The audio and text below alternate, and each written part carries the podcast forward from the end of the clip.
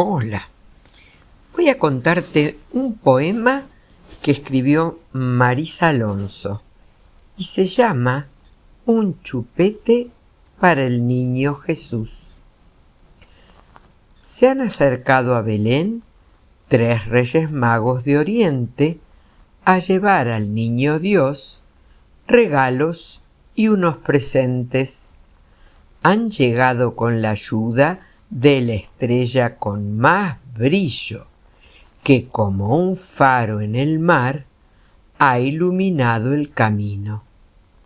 Llevan oro, incienso y mirra, y Melchor algún juguete, y Gaspar y Baltasar le han regalado un chupete. Espero que lo hayas disfrutado a este dulce poema. Que tengas un hermoso día. Que Dios te bendiga.